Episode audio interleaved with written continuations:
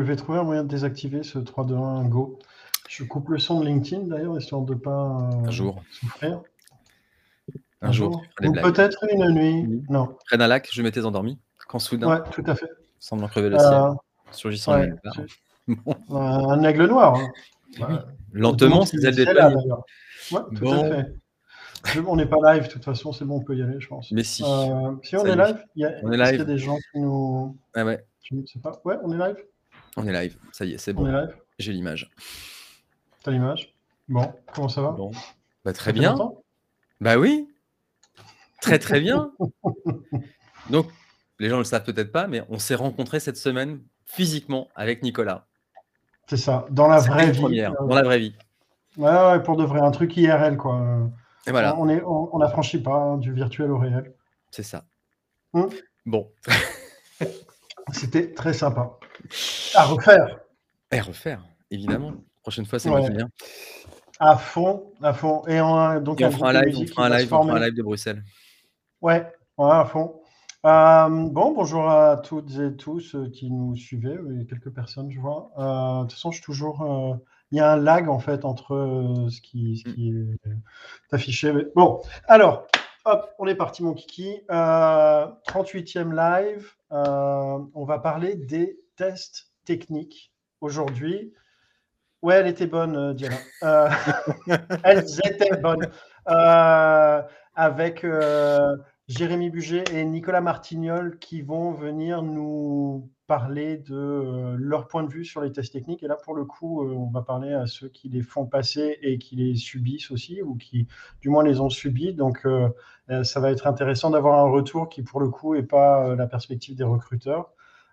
Et ça, c'est d'ici un petit quart d'heure, selon la- la prose, la plume, la verve de Pierre-André.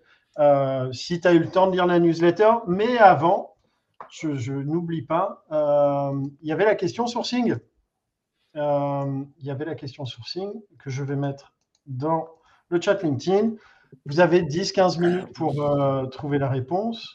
C'était quel est le prénom de l'artiste qui a fait la première partie de l'Ophophora euh, à la Cigale le 1er et 2 octobre 2003 Euh, Voilà, on vous donnera la réponse tout à l'heure. Euh, Pierre-André, bon, hormis ces, dernières soirées, euh, est-ce que tu as eu le temps de lire la newsletter Oui, j'ai eu le temps. J'ai eu le temps et j'ai pris le temps.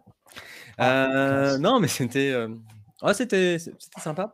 Euh, bon, bah, ce que j'ai retenu, alors il y a Ouais. donc le premier article qui n'en est pas un, mais qui est finalement le CSE de de Balache euh, sur euh, sur Facebook. Sur- Sourcé sur Facebook, ouais. Ouais, qui est pas mal. Euh, j'ai testé un peu. C'est ça fait le job, donc c'est plutôt. Moi, je regrette toujours de ne pas pouvoir voir ce qu'il y a derrière comme, euh, comme Alors. Bah, c'est le problème, c'est le problème du CSE, c'est que finalement, effectivement, euh, il est quand même, il est quand même un peu raffiné parce que là, je me suis amusé pendant qu'on discutait en backstage à en refaire Mhm. un CSE sur Facebook. Euh, J'obtiens pas les mêmes résultats, c'est pas aussi propre. Donc, faudra, Ouais. je vais me pencher dessus. Je pense qu'il y a, il y a, des- il y a des- il y a quelques petits raffinements derrière qui doivent être sympathiques.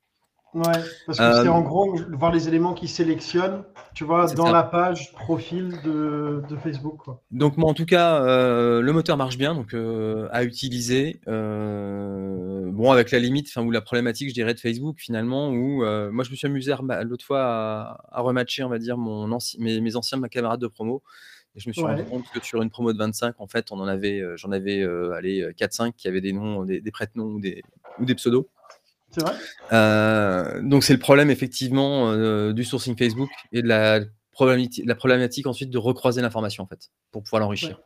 Parce qu'en général l'information elle n'est pas suffisante sur Facebook. Mais c'est c'est de toute façon un canal intéressant euh, et Ça euh, ça permet. que tu vas chercher à recruter. Et voilà. là, pour Et le coup, Balage, c'est plutôt marché anglo-saxon, donc c'est euh, et ça sert aux US pour euh, recruter des, euh, des infirmières, des chauffeurs poids lourds, etc. Il va se servir de, de ça. Mais euh, voilà, et effectivement, sur du, sur du, mais y compris même du, l'autre fois, j'ai discuté sur les problématiques d'agents co- d'agents com- d'agents commerciaux, d'agents, Ouais. comment dire, d'agents immobiliers ou autres. C'est extrêmement, extrêmement pertinent, en tout cas, d'aller, d'aller sourcer là-dessus. Euh, donc voilà, ça c'était le, voilà, la, petite, la- la- le, le petit, petit cadeau. bonbon, le petit bonbon un peu sympa.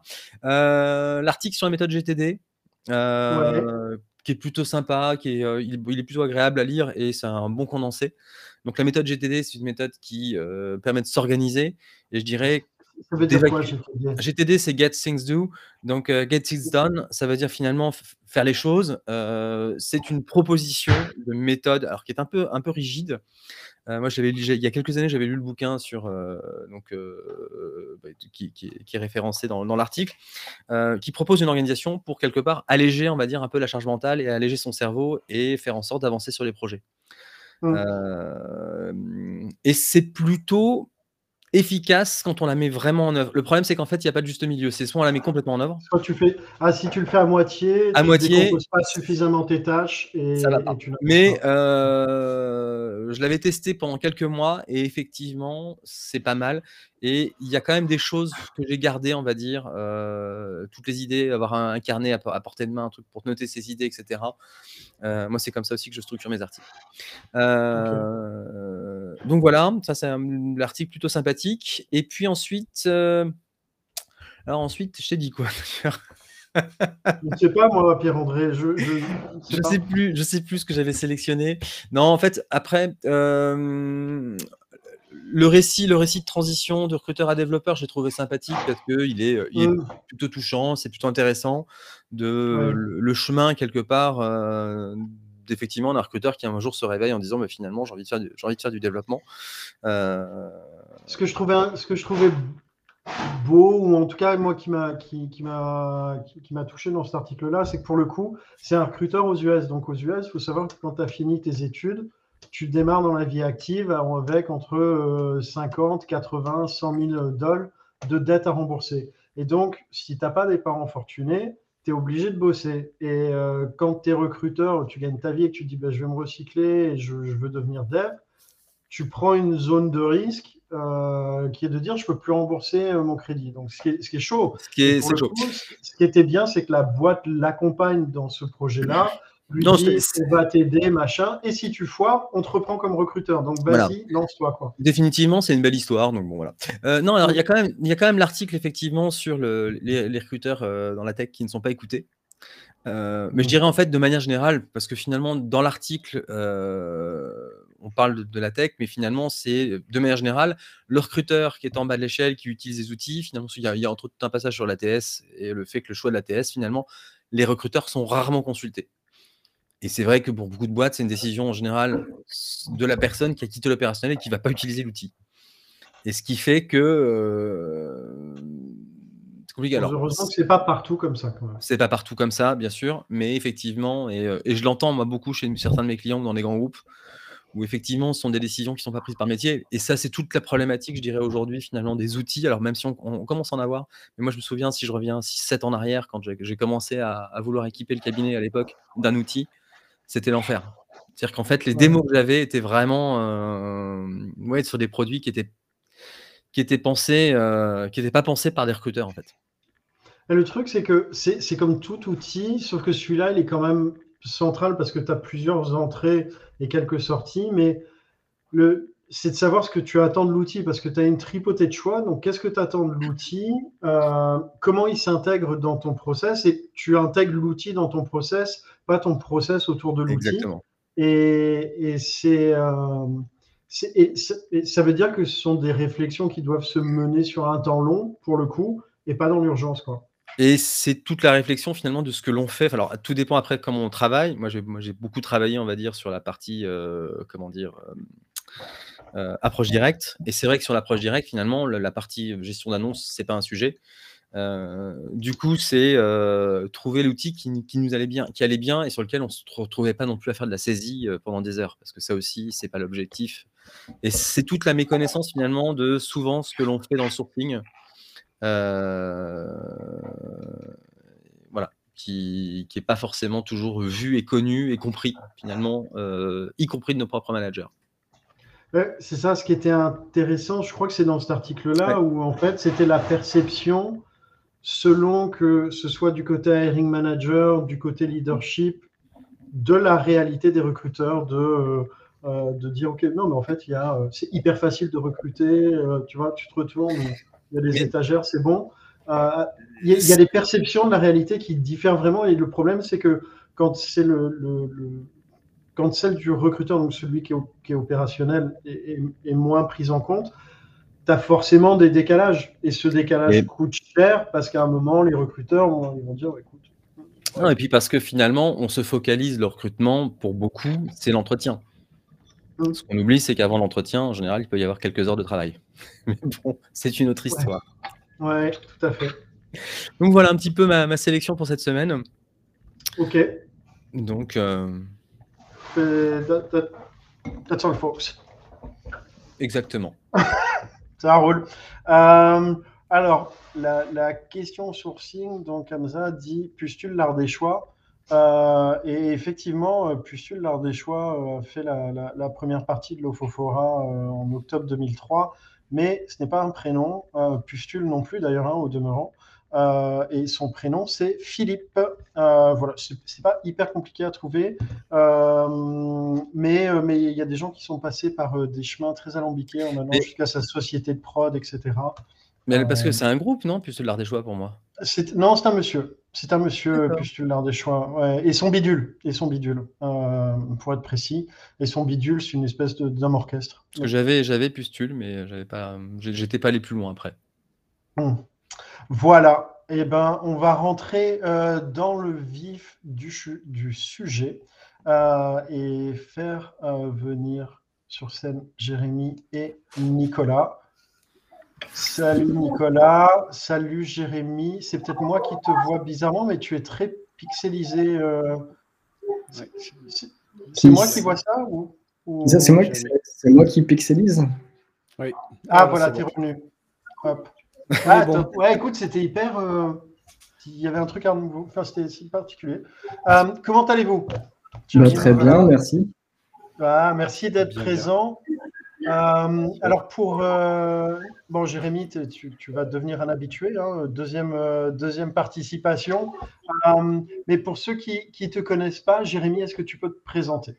Ouais, pas de souci. Donc Jérémy Buget, euh, je suis le cofondateur et euh, actuel CTO de, de, Pix, une startup d'État devenue euh, groupement d'intérêt public. Donc c'est un service public qui permet à tous les citoyens, tous les Français, mais depuis cette semaine aussi les, nos amis belges wallons, de, développer, de mesurer, développer et valoriser leurs compétences numériques au travers d'une certification nationale. voilà, et donc, et donc ça fait cinq ans et demi. J'interviens je fais du recrutement dans, par rapport à tout ça, mais sachant que j'en faisais aussi avant, j'intervenais euh, chez Octo en tant que manager et aussi leader de tribu. Donc euh, voilà, c'est une longue histoire tout ça. Ok, top, merci Jérémy. Euh, Nicolas, pareil, même punition. qui es-tu? D'où viens-tu?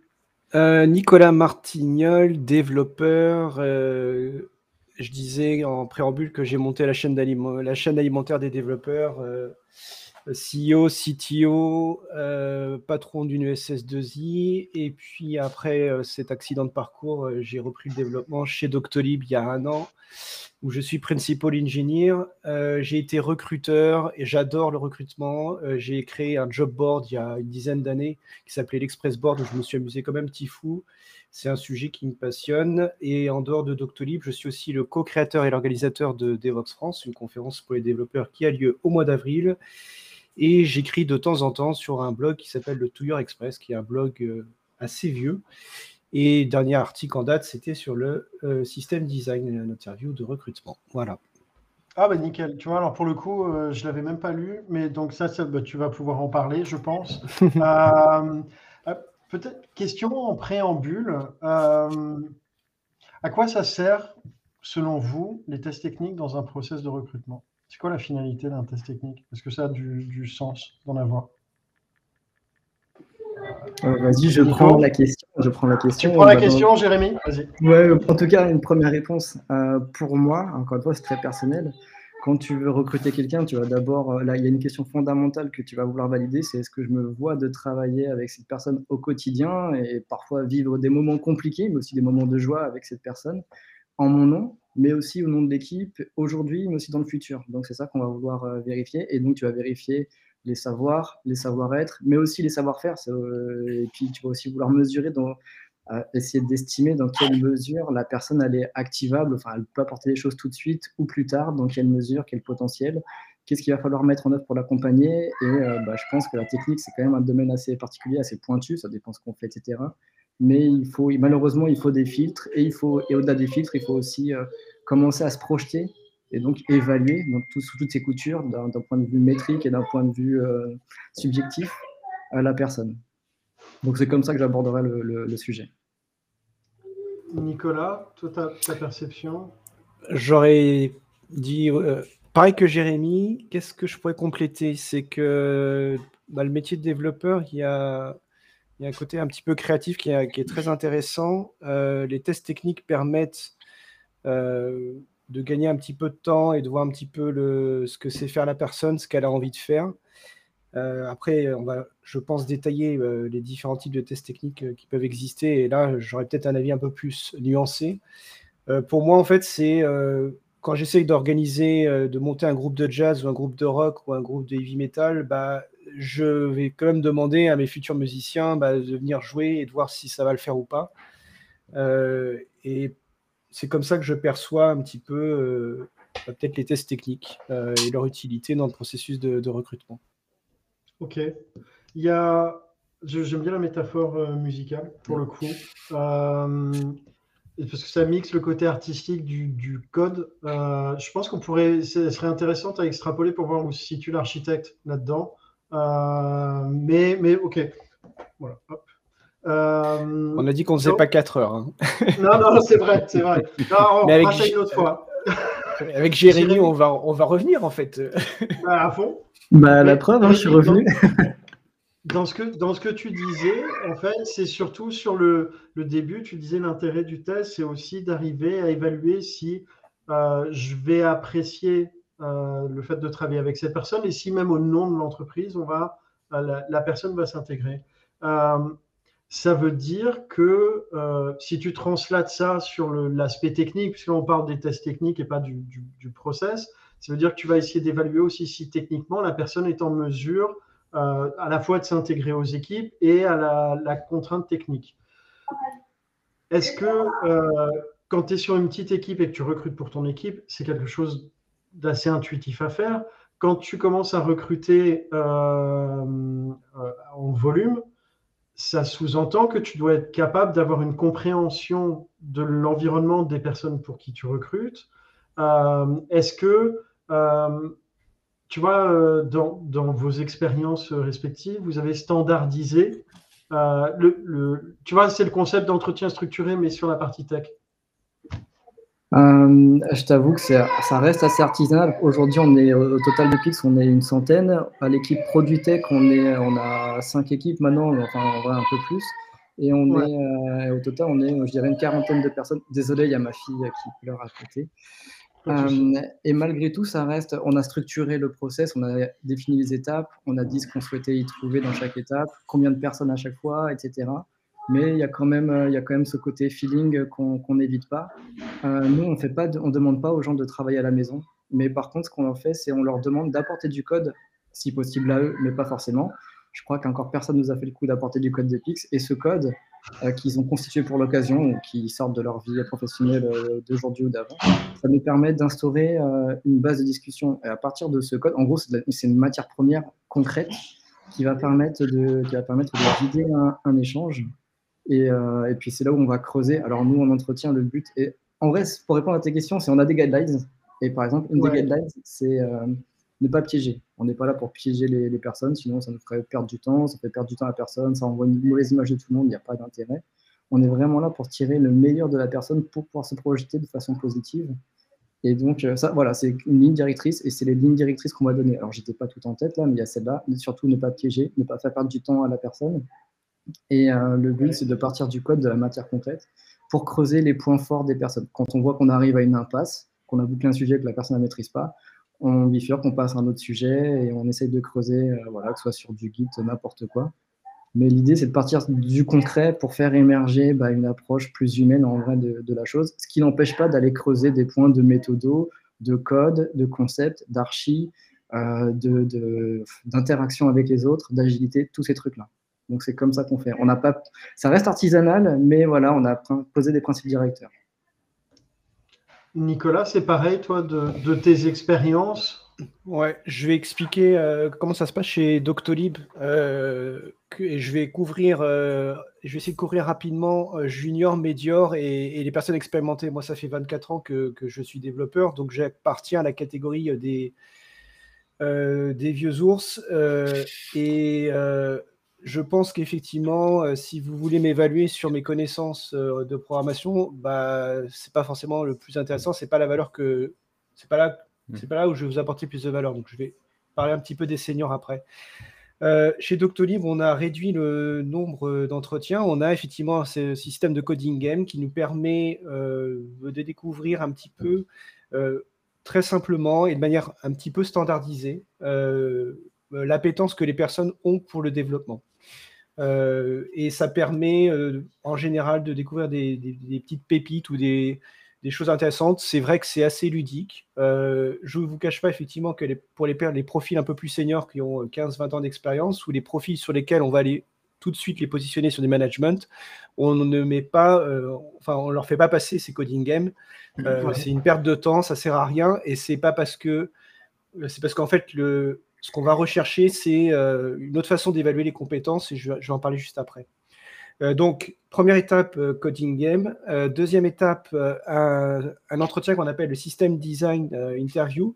On ne le fait pas pour les juniors parce que c'est vraiment une, interview qui est un peu trop difficile. On teste en fait votre culture, on vous demande de construire pendant une heure, une heure et quart, on va vous demander bah, de construire par exemple un clone de, de Twitter. Donc, je vais vous poser plein de questions et on va discuter et évaluer un petit peu votre vos, soft skills, et on va vous contredire, on va, vous, on va essayer de, vous amener jusqu'au bout de ce que vous connaissez. C'est un entretien qui est assez sympa et que, que j'ai présenté dans un article là, il, y a, il, y a, une semaine sur le Touyer Express. Euh, donc ça, c'est le système design. Ensuite, on a un entretien. Ouais. Je peux juste interrompre justement pour euh, essayer de. Si tu peux expliquer un peu plus ce que c'est système design quand tu dis par exemple créer un clone de, de Twitter, c'est au niveau architectural, c'est au niveau euh, architectural. Oui. On se retrouve, donc il y a deux personnes euh, de chez Doctolib qui font passer l'interview. Donc il y a une personne euh, qui va parler activement et puis l'autre personne va pouvoir suivre et écouter parce que c'est un, entretien qui demande d'être assez concentré. Ce que je dis aux personnes, c'est qu'il n'y a pas de bonne ou mauvaise réponse, c'est simplement vous venez comme vous êtes et on va vous accompagner avec des questions. si on sent que vous êtes plus front-end, back-end, sécurité, SRI apps, euh, si vous êtes plus sur de la méthodo, de l'agilité, on va aller explorer ces parties-là, mais ça reste quand même un, entretien qui est technique. Euh, on va vous demander de représenter un modèle de base de données de manière très simple. On va vous interroger sur euh, les technologies que vous allez utiliser. si vous partez sur des solutions, bah, on va vous challenger dessus en vous demandant de justifier. on va vous contredire exprès simplement pour voir un petit peu votre réaction. On a des fois des surprises assez, assez, croustillante en entretien. Et c'est un entretien qui, euh, qui, dure une heure, une heure et quart, euh, et qui permet d'évaluer euh, les compétences qui sont vraiment utiles dans notre métier, à savoir bah, le, savoir-être. on imagine toujours que les développeurs, ce sont des personnes qui passent leur temps à coder. Moi, personnellement, je dois coder peut-être une heure par jour et je passe le reste de mon temps à discuter, à essayer de comprendre, à faciliter les choses, à me faire préciser des points. Et donc, si je n'étais qu'une machine à coder, en fait, j'aurais pas, euh, je pas de valeur ajoutée. Donc, c'est pour mm. ça que dans cet entretien-là, euh, à la sortie, euh, moi, souvent, je demande à, mon, à mon binôme, est-ce que tu penses que tu travaillerais avec cette personne Oui, non, absolument oui ou absolument non. Et après, évidemment, il faut justifier. On a une grille assez précise à remplir. Hein. Ce n'est pas juste du ressenti. On a une grille de lecture. On, a des, on doit noter les choses et ainsi de suite. Euh, voilà. Donc ça, c'est le système design interview qui vient euh, des boîtes. Euh, c'est plutôt américain et, et, je trouve que c'est un entretien qui est sympa et qui est assez décontracté. parce que Jérémy l'a dit tout à l'heure, l'idée c'est pas de planter les gens. L'idée c'est de passer un bon moment et qu'ils nous disent qu'est-ce qu'ils vont utiliser comme techno, euh, pourquoi, ils vont faire pourquoi ils vont mettre des tests, pourquoi ils vont faire ceci, pourquoi ils vont faire cela. Euh, il n'y a pas besoin de préparer des choses à l'avance, donc ça vous, en tant que candidat, ça vous prend une heure de votre temps. Et euh, voilà, donc ça c'était pour le système design. on, a entretien de, on a ensuite enfin un entretien de méthodologie qui est plutôt pour les personnes côté management technique. On va leur proposer des cas d'usage, voir comment réagissent ces situations. Donc là, c'est moins technique et ce sont donc c'est un peu hors sujet aujourd'hui, donc j'en parlerai pas. et c'est tout. C'est tout. Voilà pour les, ce qu'on appelle les tests techniques chez nous. Ok, vous n'avez pas le, format take-home test où, la personne bosse de chez elle? On a eu, on a eu et, et c'est vrai que c'est un frein pour aller vite dans le recrutement. Euh, c'est un frein parce que du coup, les recrutements euh, vont prendre 5-6 semaines. Voilà. Euh, ce sont, il faut aussi des personnes pour revoir les résultats de ce que faisaient les personnes chez eux.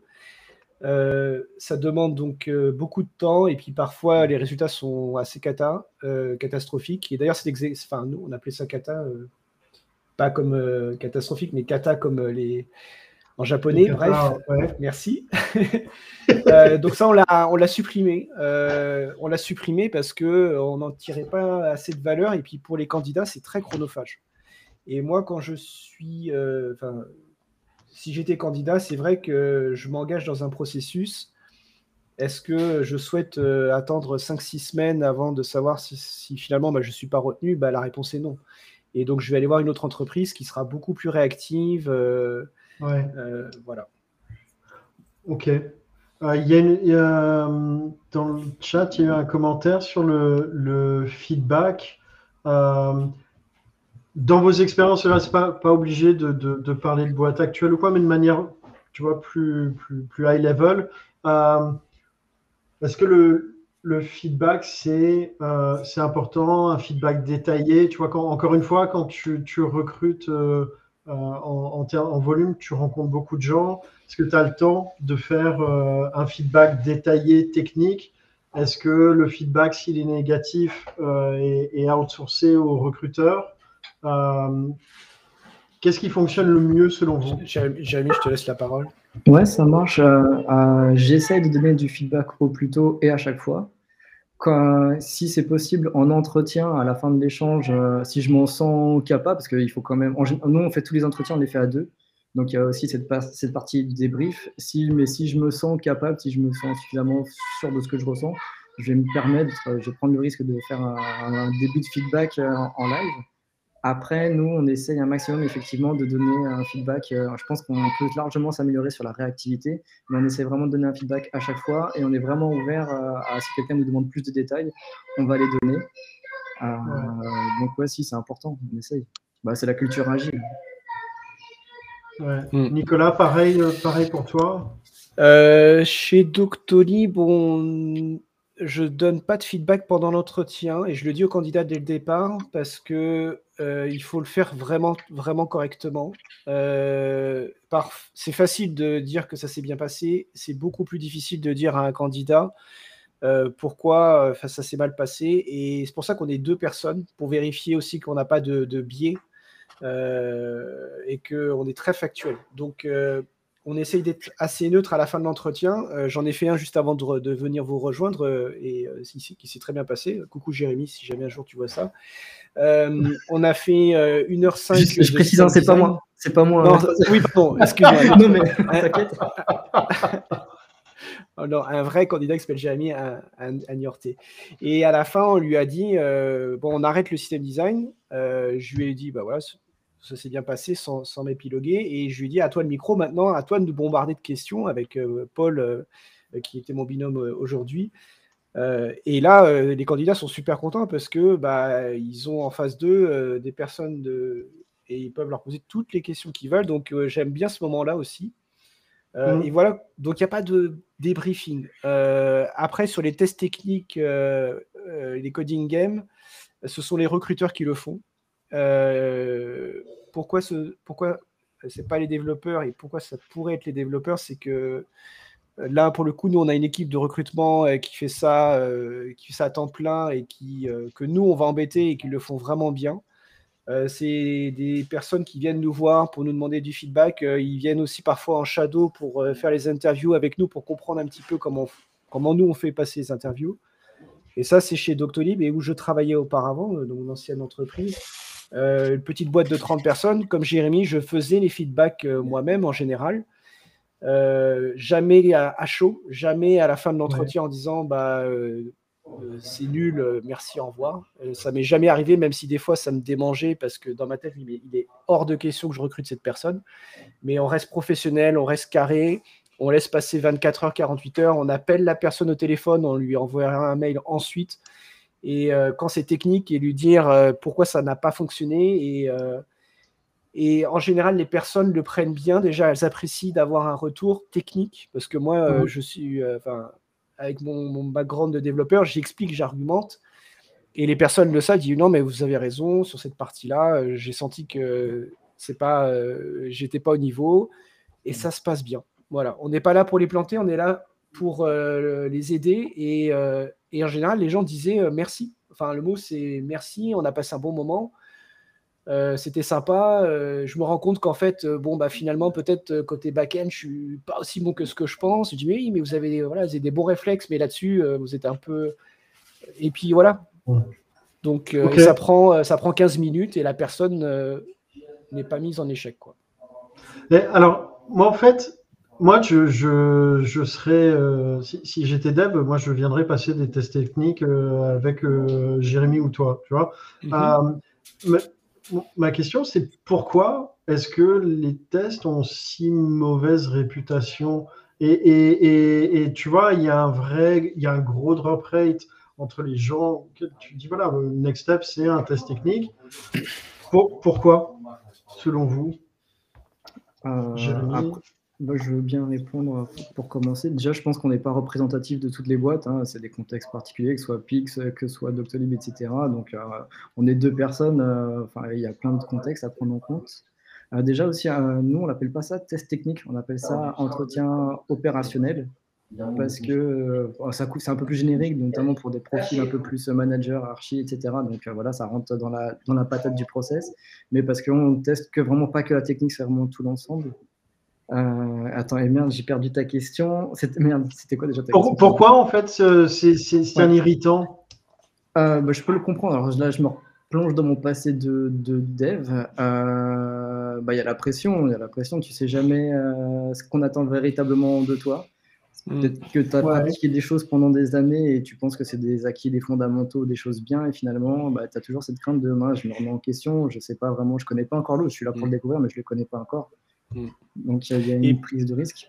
Et plus on est senior et plus c'est déstabilisant. Euh, même, euh, je me rends compte qu'en fait, euh, si je devais recruter aujourd'hui vraiment a une équipe très très senior, Doctolib, on a une stack technique qui est un peu particulière et qui n'est pas du tout mainstream. Ruby on Rails, c'est pas la techno où c'est la plus facile de trouver des candidats. Donc beaucoup, beaucoup, beaucoup de personnes que l'on a en entretien, ce sont des gens qui viennent d'une autre sphère technique que, que, Ruby on Rails. Donc, on ne peut pas les évaluer sur quelque chose qu'ils ne connaissent pas. Donc, euh, on va parler Java, on va parler Scala, on va parler mm. .NET, euh, euh, JavaScript. On fait, enfin, on, fait du, beaucoup de JavaScript et TypeScript.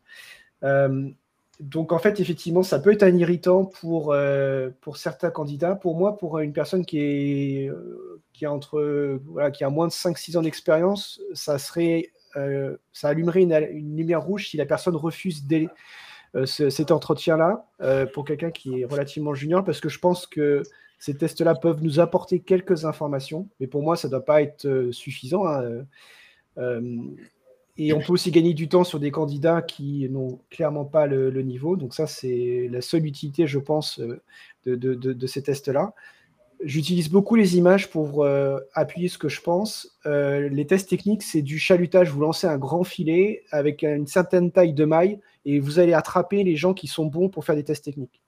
Moi, Nicolas Martignol, si demain vous mettez devant Coding Game, je ne suis pas certain de défoncer le test et de, euh, et de, vous surprendre. Je peux me planter parce que bah, au moment où je vais regarder le test, je n'aurais pas fait attention ou où je suis pas ce jour-là, je suis pas en forme et euh, je vais faire un truc euh, moite moite euh, et vous allez dire bah Nicolas c'est naze parce que bah en fait est-ce que l'on veut vraiment avoir une certitude sur vos connaissances en tant que développeur et à savoir si vous avez telle et telle telle connaissance ou telle librairie en fait pas ça le plus intéressant. Le plus intéressant, c'est par contre, vous allez voir ma démarche, vous allez voir euh, bah, si même si je réussis pas à, terminer, est-ce que j'ai une bonne démarche d'esprit, est-ce que j'ai les réflexes? Et là, une personne senior, une personne euh, qui a une dizaine, une quinzaine d'années d'expérience, pour moi, j'attends de reconnaître certains patterns et si je ne les vois pas, là, je vais me rendre compte que là, pour le coup, le test technique va me dire, bah, cette personne-là, elle, est restée trop longtemps à faire la même chose.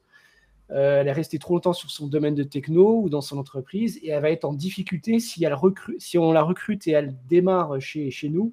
Elle va pas passer un bon moment et elle va être mal à l'aise. Donc malheureusement, on va s'arrêter là. Donc voilà à quoi pourrait servir un, test. Mais effectivement, oui, c'est un, gros. Enfin, c'est quand même quelque chose qu'on n'a pas, qu'on peut critiquer et qui est peut-être critiquable et qui n'est pas, qui devrait pas être systématique. Plus on veut recruter des personnes expérimentées, je pense. Ouais, c'est ça. Plus, c'est-à-dire qu'en gros, ce que tu, tu, tu préconises entre guillemets, c'est un test technique. Donc là, pour le coup, on il y a plusieurs formats de tests techniques, on va dire. Euh, pour les candidats qui sont plus juniors, médio riches, euh, mhm. et quand tu discutes avec euh, des, candidats plus seniors, là, d'être sur des approches plus système design, comme ce dont tu parlais tout à l'heure. Ouais, il y a une question dans le chat qui dit alors, on va pas expliquer c'est quoi la différence entre junior et senior, mais on va peut-être expliquer qu'est-ce qu'on attend, on étant Doctolib, mais je pense que Jérémy aura un peu peut-être les mêmes idées. Euh, donc chez nous, on a deux filières euh, de progression hiérarchique. Euh, enfin, hiérarchique, je ne sais pas si c'est le bon mot, mais soit on peut aller vers la filière plutôt orientée vers le management, donc tout ce qui est engineering manager, engineering director, et ainsi de suite. Donc là, ce sont des personnes qui ont envie de diriger des équipes tout en continuant à coder. et pour ceux qui préfèrent autre chose, on a la trame individual contributor avec euh, donc euh, développeurs euh, juniors, intermédiaires, seniors et ainsi de suite. Et du coup, c'est quoi un développeur senior? Bah, C'est quelqu'un qui va impacter plus, de plus en plus largement dans l'entreprise. Un développeur junior, on va lui demander d'être impactant que dans son équipe. Donc une équipe chez Docto, c'est 5-6 personnes. Et junior, médior, voilà, on va vous demander, si vous venez travailler, il faut que votre contribution, on puisse la mesurer dans votre équipe. Ensuite, quand vous allez commencer à prendre un peu plus euh, de, de, seniorité, on va vous demander de, de, le faire dans vos équipes et les équipes d'à côté. Et ainsi de suite. Et donc, euh, plus vous montez et plus euh, l'attente et votre contribution et ce que vous faites au quotidien doit impacter l'entreprise le, le, plus largement possible. Et donc, entre une personne qui est junior, sur laquelle on va juste lui demander de savoir coder en TypeScript, en Ruby on Rails, de savoir faire des tests unitaires, d'utiliser Git et puis de travailler en équipe. Donc ça, c'est ce qu'on va demander à une personne qui est dans une équipe. Et quelqu'un qui est euh, un contributeur plus important, ben, on va lui demander d'être capable de présenter des sujets, de pouvoir tenir euh, des réunions avec les gens du produit, de pouvoir interagir avec les gens du support pour écouter des médecins qui appellent le support et en tirer des conséquences techniques, euh, d'aller faire de la prod pour voir ben, comment on résout des problèmes de prod. Donc voilà un peu la, les différences et ce qu'on peut faire euh, pour classifier les, les différents types de projets. Jérémy ouais. Bah, De notre côté, on n'a pas encore la track euh, manager parce qu'on est, en train de, on est en train de mettre en place euh, là, justement toute cette organisation autour du management. On essaie de rester flat, etc. Mais dans mon ancienne boîte, chez Octo, on avait aussi cette double track. Et, sur, les, bah, sur les définitions que tu as données, Nico, on est exactement dedans sur les juniors, intermédiaires, seniors. On est vraiment exactement, exactement dedans. C'est tout pareil. Beaucoup tu sais que chez Doctolib, il y a, il y a beaucoup d'anciens Octotechnologies, c'est pas un hasard. Euh, non, mais ce que vous présentez, à la fois, c'est tout à fait logique. C'est ce qu'on peut attendre finalement d'un junior à un senior, c'est-à-dire que la contribution individuelle, effectivement, mm. euh, sur, son, sur son job, sur le, son périmètre, et effectivement, plus on grandit dans une entreprise et dans une, dans une organisation, plus effectivement, on va porter les sujets et on va avoir un impact dessus. Quoi. Mm. C'est euh, tout à fait logique. Moi, Vas-y, vas-y, Jérémy. De notre côté, euh, c'est une question que je me pose depuis longtemps, c'est euh, faire du coding game. Alors, j'ai découvert la plateforme l'année dernière. J'ai été, euh, conquis par la plateforme. Alors, je vais pas faire de pub, hein, mais pendant longtemps, même en tant que dev senior, plus de 15 ans d'XP, bah, j'ai toujours eu très, très peur et j'ai toujours un sentiment de, euh, pas d'imposteur, mais voilà, je me sens, je me sens pas à l'aise euh, sur du code, des algos, des, des, exercices comme ça.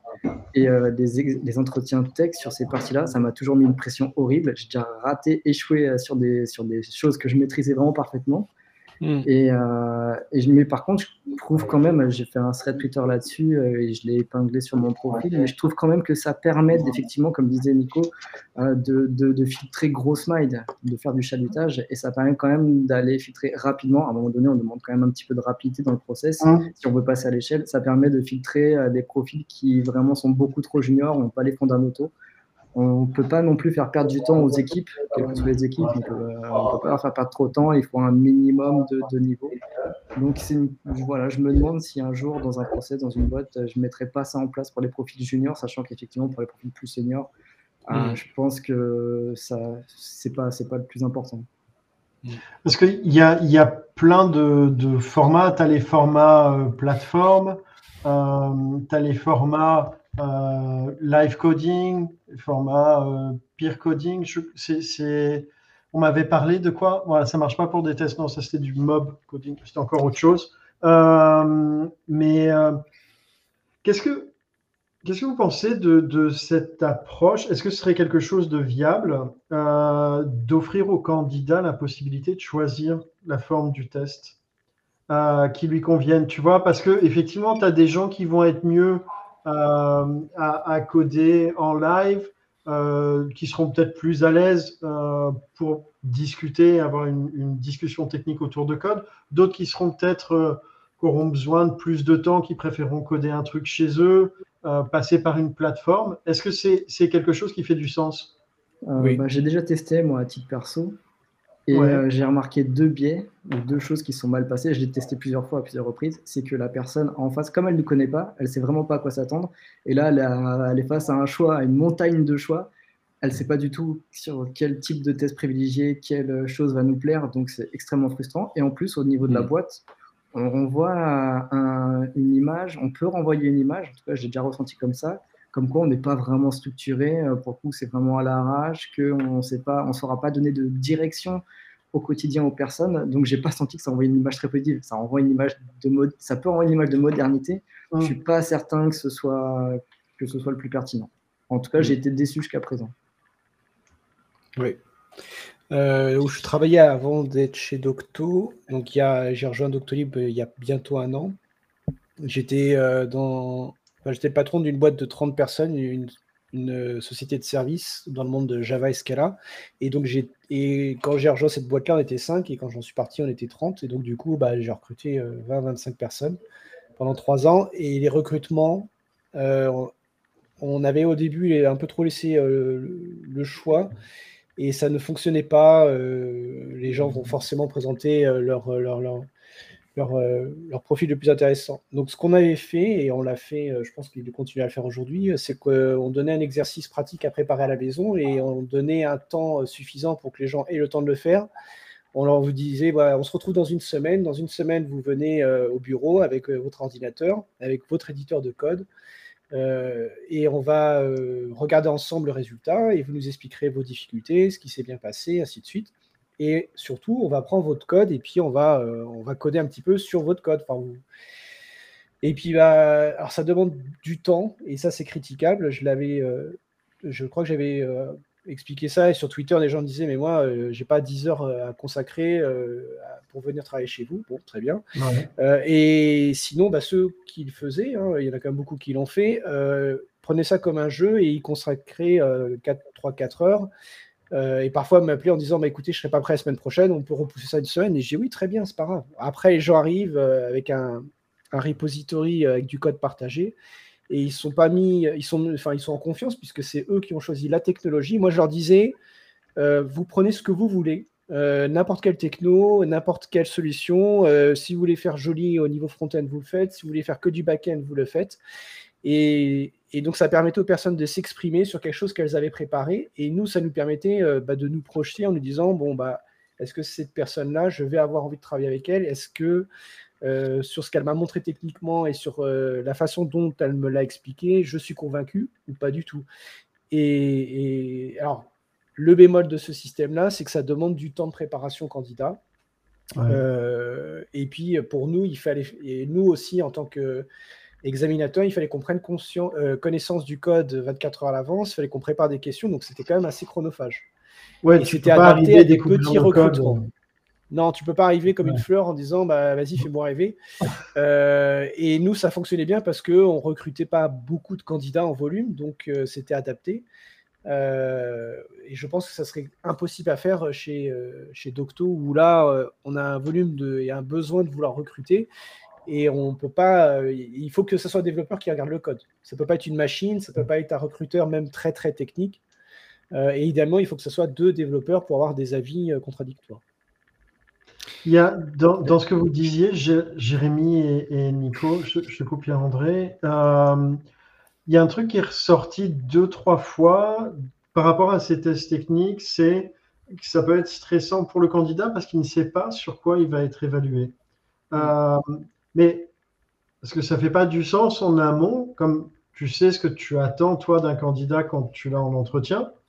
Euh, ou en test, ou, quel que soit le, format choisi, de lui communiquer les, les attendus. Pour euh, justement enlever cette zone d'inconnu.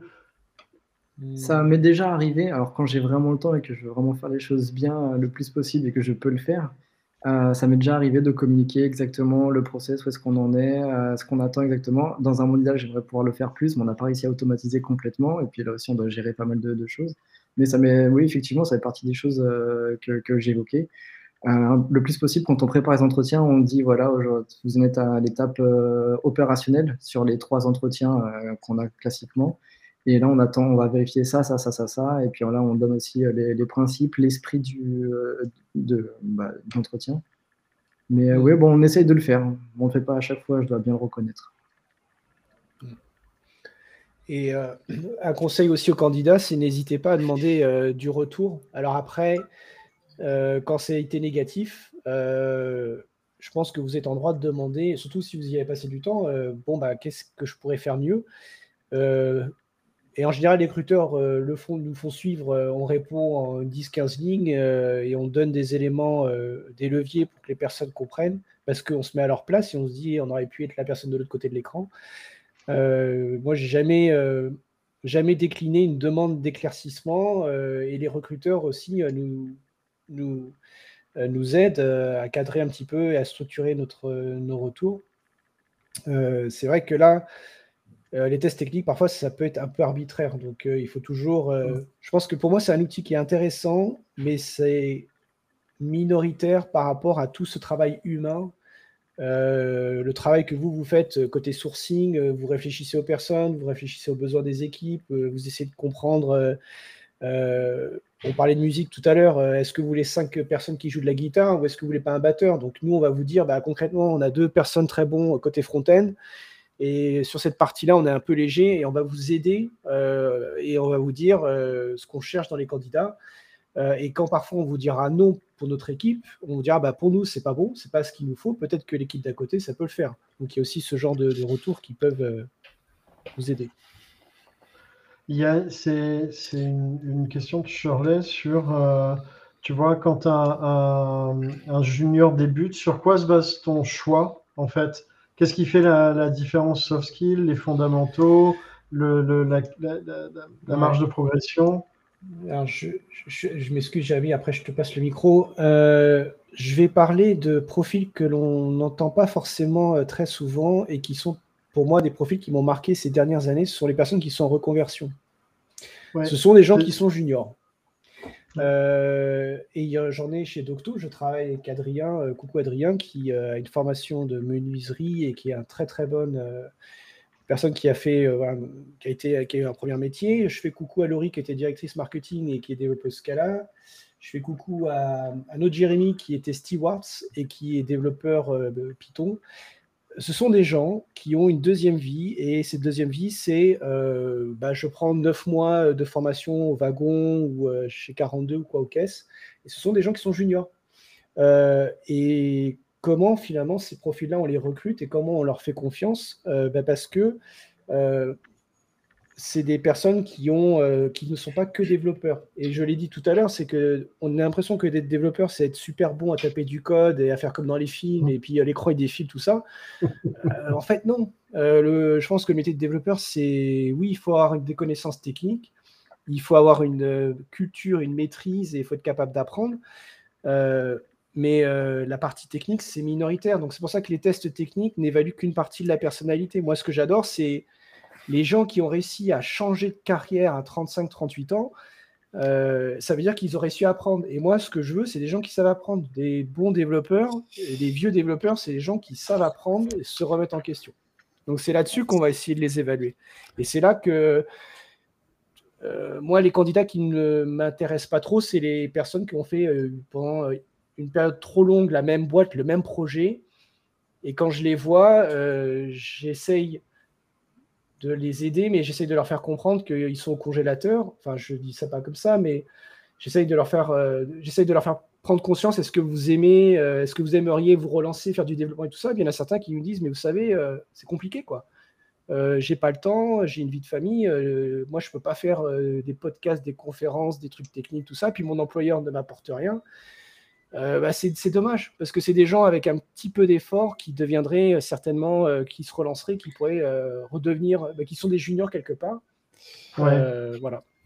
En fait, c'est intéressant. Finalement, ce, ce que quand je vous écoute, finalement, on revient sur une chose qui, est, qui, est, une certitude. pour ça que je suis pas très les, tests, j'ai toujours été, je, me suis souvent exprimé là-dessus. Je suis pas plutôt, plutôt, contre en fait, parce qu'en fait, l'évaluation, le travail d'évaluation, ce qu'on va chercher à évaluer, c'est une capacité d'hypothèse, c'est des capacités de raisonnement, des capacités à construire finalement. Euh, alors ensuite, selon les postes, on a des curseurs différents, bien évidemment. Mais euh, et dans ce que j'entends dans vos, dans vos tests techniques, soit Jérémy ou toi Nicolas, c'est finalement effectivement cette capacité effectivement à évaluer au-delà de, euh, je dirais, la maestria du code, de la maîtrise finalement d'une mmh. langue quelque part. Mmh. C'est cette capacité de créativité, de construire, de faire des hypothèses et de répondre à un besoin métier en fait. Mmh. Et euh, je viens d'avoir le souvenir euh, d'une personne qui est la personne la plus qualifiée dans le monde Java, qui est les certifications les plus brillantes, la formation la plus poussée qui existe dans le monde Java. Euh, vous lui posez une question, pourquoi tel pointeur est implémenté comme ça, il va vous expliquer, et c'est quelqu'un qui est passionné. Euh, mais si je devais en fait prendre une photo de son profil, je dirais bah, c'est certainement la personne que je connais euh, dans le monde Java qui est à 10 sur 10. Mais si je me déplace légèrement à côté, si je me dis est-ce que c'est une personne que je vais mettre dans une équipe, bah, peut-être pas en fait. Mmh. Est-ce que c'est une personne que je vais mettre face à des équipes produits? Bah, En fait, pas du tout. C'est quelqu'un qui euh, n'aime pas le produit et qui aime bien euh, taper du code. Euh, voilà. Et c'est pour ça qu'en fait, il n'y a pas une définition du bon ou du mauvais développeur. Hein. Je ne suis pas en train de refaire le sketch des inconnus avec le bon chasseur et le mauvais chasseur, mais. elle arrivait, elle arrivait, tu m'as coupé Je l'ai fait l'article. Hein. Si vous cherchez le bon développeur, le mauvais développeur, je l'ai écrit il y a quelques années en... et j'explique en fait que c'est ridicule. Mais euh, dans, chez Doctolib, on a quelques personnes qui sont à niveau 10 sur certains points. il y en a deux ou trois et qui ont un, titre, un poste et euh, qui sont là pour faire ce type de choses euh, et qui n'ont pas envie, qui n'ont pas les compétences et qui seraient même catastrophiques si vous les déplacez légèrement et vous leur demandez de faire autre chose. Et à contrario, il y a des gens qui sont à peu près bons partout et ils sont excellents nulle part. Donc, et ces gens-là, il, en faut parce que c'est des, des, gens qui vont pouvoir réagir à des situations, euh, techniques, à des problèmes d'architecture, à des problèmes d'équipe avec des gens qui s'entendent pas, à des problèmes avec le management, euh, avec les spécifications. Et ça, c'est super important. J'essaye de casser un peu cette image là du geek avec les lunettes qui tape du code. Euh, c'est fini, quoi. On est en 2022, il faut se réveiller, les gens, quoi. C'est un métier hyper humain. C'est un métier avec vos compétences, votre empathie, votre communication, votre écoute. Donc les tests techniques, c'est cool, mais il n'y a pas que ça, quoi. Euh, il faut former l'humain quand on forme l'ingénieur. Spécial dédicace. C'est ça, c'est ça, exactement. Ok. Euh, il y a un truc, en fait, je pense, c'est un élément de langage, et euh, j'ai tiqué quand on parlais au début, Jérémy. Tu parles pas de test technique ou d'entretien technique, tu parles d'entretien opérationnel. Et je pense qu'il y a une confusion qui se fait sur l'emploi des mots entre un test technique et un entretien technique, c'est pas la même chose. Et donc l'attendu n'est pas le même, la métrique que tu en sors n'est pas, la même. Ou quand tu es sur un test technique, c'est un truc, c'est très binaire. En tout cas, ça peut être perçu comme ça, c'est ouvert-fermé. Euh, un entretien technique, tu as une troisième dimension qui est euh, euh, celle de l'échange, de la discussion. Ouais, bah, c'est bien pour ça qu'on a, qu'on a, qu'on a fait l'effort de renommer le machin en test opérationnel. Parce que quand on dit opérationnel, en vrai, ça contient plein de, plein de dimensions. Tu as le technique, tu as l'humain, tu as la culture, l'orga, la méthodo, le produit. Euh, donc ça couvre tellement de choses. C'est ça qu'on va chercher à évaluer, pas mesurer. Tu peux mesurer, c'est binaire comme tu disais. Et là, on veut évaluer. Et euh, il y a une part de, de choses qu'on peut voir. Le code il compile ou pas, il y a des tests ou pas mais il y a aussi des choses qui sont de l'ordre du ressenti, de l'interaction, et c'est pour ça qu'on emploie ce terme-là. Après, on a testé euh, pas mal de choses aussi. On a testé de faire du code en binôme. On a aussi des gens, on leur demande d'apporter du code à eux ou quelqu'un d'autre, mais des fois, il y en a qui n'ont même pas cet effort-là. Est-ce qu'on les recale euh, direct? Euh, bah, Des fois, c'est compliqué. On essaie d'être empathique par rapport à ça. Et dans ce cas-là, où il y en a qui disent bah, je ne peux pas montrer le code parce que pour des raisons légales, etc. Et donc, on a toujours euh, d'autres types de tests, en, de tests enfin, des évaluations techniques pas, en backup. Par exemple, on va demander. Mais en vrai, tout ça, ça rejoint pas, pas, pas, mal les systèmes design interview que, que, tu proposais. On va leur demander, par exemple, de dessiner une archi au tableau, que ce soit une sur un projet perso. C'est exactement ça, ouais. Mm, c'est exactement euh, ça. Ouais. Et l'idée, c'est qu'on a toujours un backup d'entretien. De, d'entretien encore une fois, le plus important, c'est de créer l'échange. Et oui, et puis euh, j'ai oublié un truc important dans nos guidelines, c'est qu'on euh, on prévient toujours qu'on n'est pas là pour piéger d'une part, mais que c'est aussi à double, c'est une relation, ça va être une danse le temps d'un moment, une heure, une heure et demie, qui se joue pour les deux parties. Nous, on est en tant que boîte, on est là pour être convaincu par le candidat, mais on est aussi là pour convaincre d'aller plus loin, pour se projeter, etc. Donc on n'oublie pas cette partie-là. On sait qu'on est aussi évalué par le candidat et on n'hésite pas à être explicite par rapport à ça, et comme ça, c'est clair. Tu, euh, tu, une question, mais euh, est-ce que, si vous vous remettez dans vos parcours en tant, quand vous étiez candidat, euh, est-ce qu'un candidat peut déduire des indices sur la culture technique, sur l'entreprise, de par ces tests techniques, de par ces échanges-là? Ouais. À, à, à 100 000 mon premier entretien quand j'étais euh, il y a longtemps. Je vais à Paris, euh, je ne savais pas ce que c'était qu'une SS2I, tu vois, donc je vais comme une fleur et euh, on donne une feuille à remplir avec 10 questions, c'était du Java à l'époque. Et à la deuxième question, il y avait une erreur. Et donc, moi, comme je suis un peu loustique, je vais voir, je me lève à la deuxième question et je reviens voir la personne qui m'a accueilli. Je dis, bah ici, en fait, aucune des réponses est bonne. Et la fille, elle me dit Oui, oui, je sais. Euh, enfin, oui, je sais, on n'a pas mis à jour les tests, mais faites les autres. Bon, d'accord. Puis bon, je fais les autres. Les, questions étaient débiles. Enfin, bref. Et puis euh, après, je suis reçu par un commercial. Euh, et au bout de cinq minutes, je me dis Bon, qu'est-ce que je fous là, quoi? Et bon, la personne me dit en fait qu'elle est contente de retenir ma candidature et elle me vend du rêve et tout ça. Et, puis, et elle me dit Bon, bah, vous seriez dispo quand? Et puis, j'ai bah, en fait, non, j'ai pas envie de travailler chez vous. votre test il est faux et puis euh, puis euh, puis voilà puis en fait non c'est naze. Euh, et on en a tous des histoires comme ça. Donc oui ça donne énormément une, une, empreinte de qui tu es. Il faut pas que ça soit que du que de la RH je pense de recruter des développeurs. Il y a une composante technique quand même. J'aime beaucoup le côté transparent ça. J'ai horreur des boîtes mystérieuses euh, société, euh, enfin société X, euh, leader sur son secteur, machin truc, a trouvé que votre candidature pourrait éventuellement l'intéresser. si vous êtes intéressé, mais bien entendu, remplissez ce long formulaire de 99 questions et joignez un test PCR à jour. Bah, je vois ça, bah non, j'ai autre chose à faire. Merci, mais non. C'est ça. Dernière, dernière question, pour le coup, on va, faire un peu courte. Bon, vous reviendrez, hein, les gars, pour le coup, parce que hein, je pense qu'on peut tirer des, la plotte de laine pendant des heures. Euh, à quel moment dans le process euh, faire des tests techniques a le plus de sens pour vous? Alors, je parle de tests. Ah, alors, je vais, je vais, comme je précisais les mots, le test technique et l'entretien opérationnel. Je reprends ta termino, euh, Jérémy.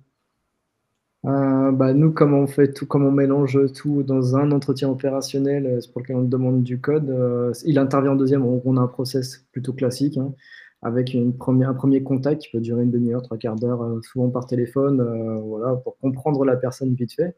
et jauger l'un comme l'autre si ça vaut le coup d'aller plus loin. Après, il y a l'entretien, donc il y a l'entretien opérationnel.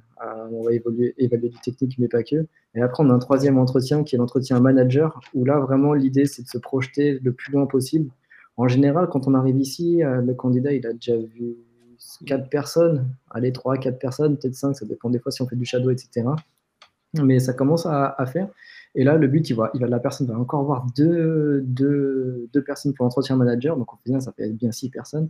Et là, le but, c'est de, se projeter sur du long terme, voir, euh, bah, comprendre encore plus le projet de vie sans rentrer dans les détails perso parce que c'est interdit, mais comprendre vraiment le projet professionnel de la personne. Et aussi pour nous, pour évaluer si on a les compétences euh, pour lui fournir au bon moment et aux bonnes étapes les bons moyens. Un junior, est-ce qu'on va avoir la bonne équipe avec euh, euh, les, bons sujets, le bon niveau, le bon niveau d'accompagnement Quelqu'un qui est plus senior, euh, est-ce qu'on va là aussi avoir, pouvoir lui proposer des perspectives? Est-ce qu'on a les moyens par rapport à ce qu'on ressent de la personne de bien, de bien l'encadrer, de bien le manager?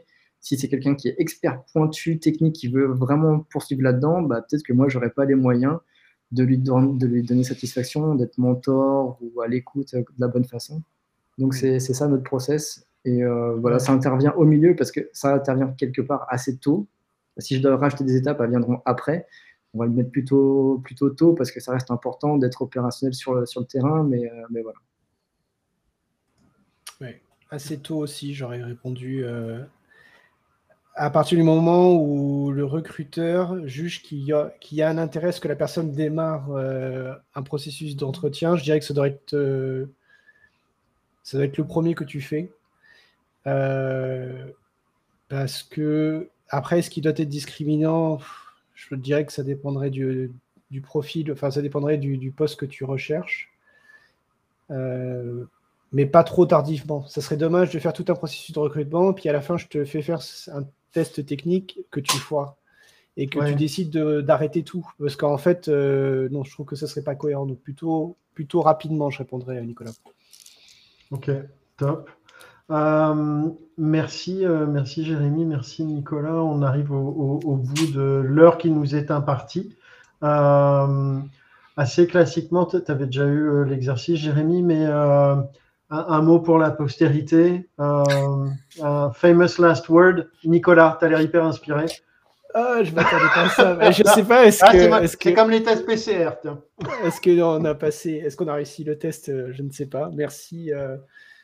Euh, fameux Last Word, je sais pas. Euh, si vous aimez lire des trucs débiles, le blog, je vais faire un, un, peu de publicité, mais le blog Le Touilleur Express, il y a quelques années, j'avais écrit un, un, un, résumé bidon d'un développeur avec des grosses coquilles et je l'avais mis sur euh, un site d'offres d'emploi qui commence par M et qui se finit par ER.